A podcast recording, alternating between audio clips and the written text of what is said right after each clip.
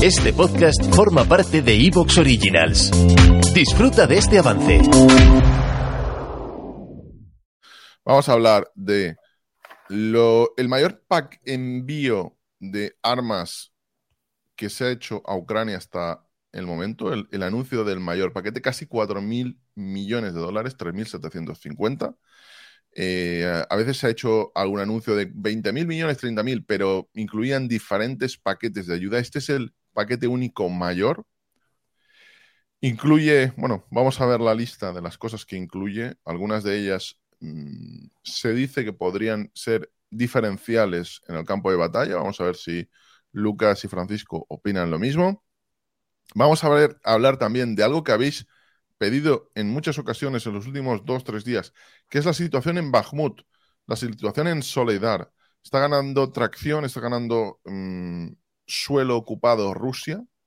Hay que decir que en estos momentos las informaciones que son confusas y que tenemos hablan de muchísimas víctimas por ambos bandos en Bakhmut, un lugar que ya estaba siendo una carnicería literalmente. Vamos a hablar también de la situación en Kharkov, de qué ha ocurrido en Kharkov. Vamos a hablar de la tregua, podríamos calificarlo de tregua que se había dado supuestamente en la Navidad ortodoxa y en el día anterior a la Navidad. Como sabéis, la Navidad ortodoxa es el día 7 y en la Navidad del 6 es un, un día para aquellos que practican esta fe cristiana especial. Ese día y medio, esas 36 horas, ¿qué ha ocurrido con esa tregua unilateral que había declarado Rusia? Y bueno, evidentemente surgirán otros eh, temas más pequeños, como por ejemplo eh, la falta de suministros para, para, arreglar vehículos, la falta de obuses. Bueno, hay, hay, analistas que están pidiendo exactamente que con algunas centen, algunos miles más de proyectiles se podría parar todo el frente. Entonces, mmm, bueno, vamos a hablar de todo ello. Bueno, pues si os parece, empezamos ya. Lucas, el mayor envío de armas a Ucrania, el mayor envío único, 3.750 millones, no solo ha participado Estados Unidos, parece que va a enviar armamento, especialmente Francia y también Alemania. ¿Podrías decirnos qué es lo que incluye este paquete? Pues sí, mira, está aquí en la pantalla del móvil. Eh, así la parte estadounidense, ¿vale? Que es la parte gorda del, del tema. Y estamos hablando de 50 vehículos Bradley, eh, 100 eh, TOAS M113, 55 MRAPs, eh, misiles antiaéreos eh, RIM 7, ahora hablaremos de ellos, eh, 4.000 cohetes aire-tierra, eh, municiones varias para HIMARS, artillería y demás. Y bueno, y después cosas menores, pero bueno, eso es lo gordo, ¿no? Aquí como interesante... Voy a, bueno, bueno, y los Patriot también, ¿no? Bueno, la, las baterías Patriot. Bueno, la, una batería Patriot que estaba ya, eso, pero por parte de Estados Unidos ya estaba anunciada. Lo que pasa es que, y eso lo hablaremos después, Alemania ha anunciado que va a suministrar otra, con lo cual sería mm, una estadounidense y una alemana. Sí. Entonces, por, por, el tema de la parte americana, eh, en primer lugar, eh, y cuando hay que recoger cable, se recoge. ¿no? Y a mí me toca hoy recoger cable.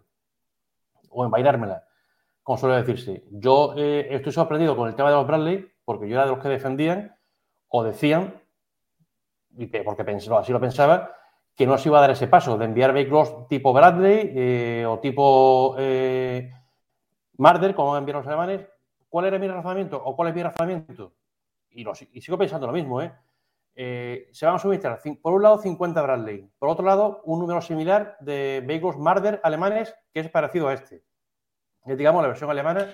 Perdone, perdone, es que es, es impresionante el, el, el cañón automático que lleva porque parece una ametralladora pesada, pero es un cañón.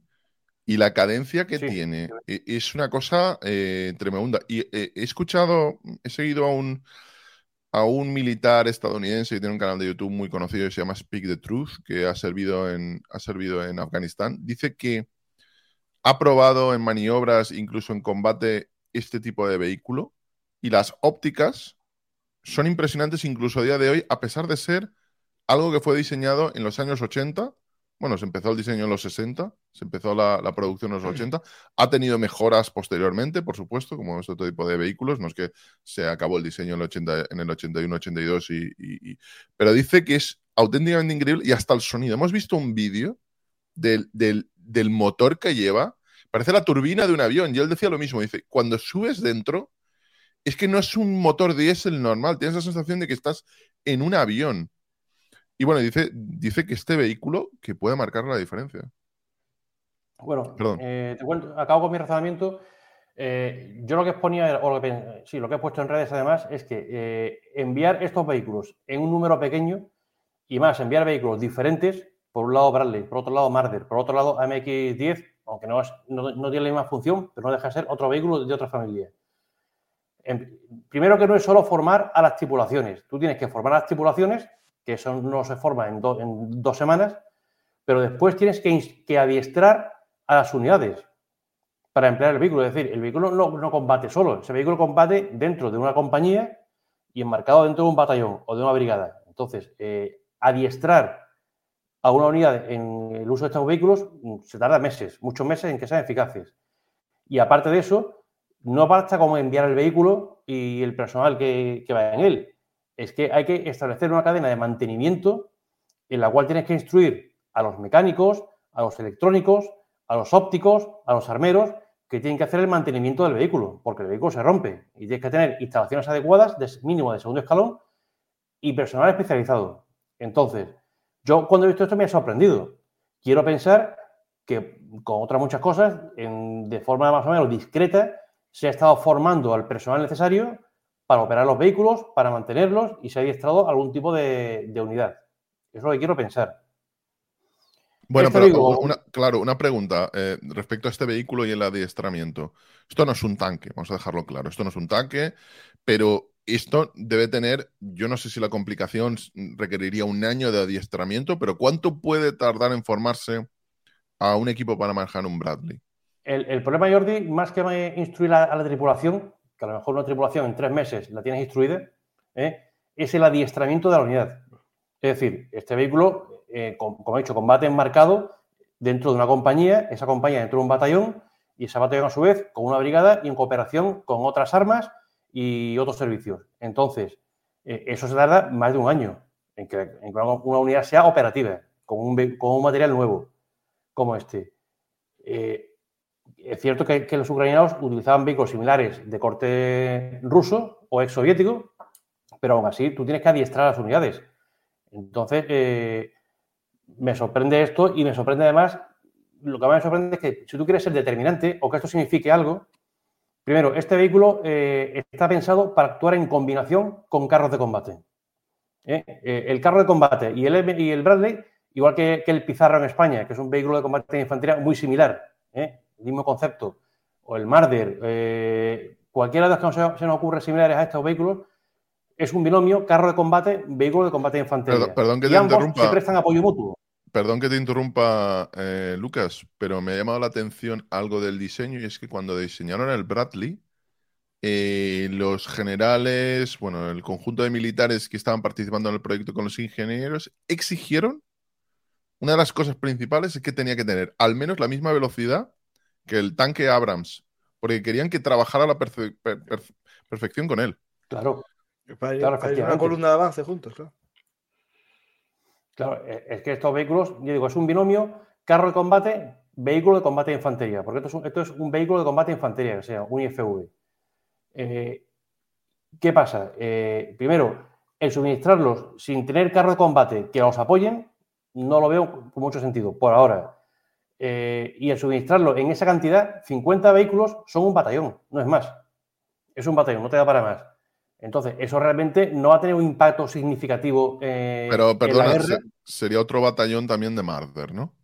Que son vehículos mm, similares. Más o menos, más o menos, efectivamente.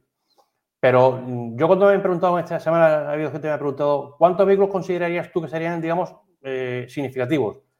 Pues yo siempre he hablado de unos 120, 150, eh, o entre 100, entre 100 y 200 eh, vehículos de combate de infantería eh, para equipar a unos tres batallones y después también unos 120, 150 carros de combate. Eso sería, digamos, lo que, consideraría. Aquí, falta, aquí faltan los carros que puedan complementar a, estos Bradley y Marder. Claro, eh, ¿qué pasa? Que, que esta semana ha empezado a moverse la noticia de que Finlandia ha dicho que si otros países cooperan y hacen lo mismo, ella está dispuesta a ceder parte de sus carros Leopard 2. Eh, si eso se diera, pues nos encontraríamos, eh, porque al parecer eh, puede, en Finlandia está en disposición de, suministrar carros Leopard 2, Polonia podría, o sea, los carros que tiene España, aunque están en mal estado, pero había que repararlos y enviarlos, igual se podrían, se podrían reunir entre varios países estos 120, 150 carros de combate. Pero es algo que hasta ahora no se ha hecho. Y estos vehículos Bradley, o parte de ellos, ya están en, en, Ucrania o camino de Ucrania. Entonces, ¿que el vehículo es, útil? Sí. ¿Que va equipado con dos misiles TOW, que, puede hacer, que son misiles contra carro muy buenos, que tiene un cañón que es capaz incluso de, si no de destruir, de dejar inoperativo un carro T-62? También es cierto. Pero eh, no deja de ser un vehículo de combate y infantería que necesita del apoyo de carros de combate. Hay que decir una cosa, ya para hablar un poquito de todo. El modelo que van a suministrar, que es digamos, el segundo modelo que sacaron, eh, es el que se desarrolló después de las experiencias ganadas en la, guerra de Irak. Eh, aún mantiene en la parte de atrás eh, esa cámara de personal para aportar seis infantes, un pelotón de infantería más o menos, un pelotón disminuido. se ha llegado ya a la conclusión, hoy, porque de hecho el, siguiente modelo ya no lleva esos, esos seis infantes, porque se consideró que esos infantes dentro del vehículo realmente aportaba un poco, porque al final el vehículo combate como tal, como un vehículo, eso se pensó en su día para llegar combatiendo hasta las posiciones y desembarcar en la posición enemiga y demás, pero se vio que no era demasiado operativo y ese concepto se está abandonando, en cierto modo. Eh, bueno, es lo que hay y es lo que van a emplear. Pero ojo porque el blindaje de este vehículo...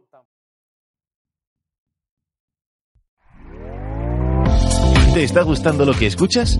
Este podcast forma parte de Evox Originals y puedes escucharlo completo y gratis desde la aplicación de Evox.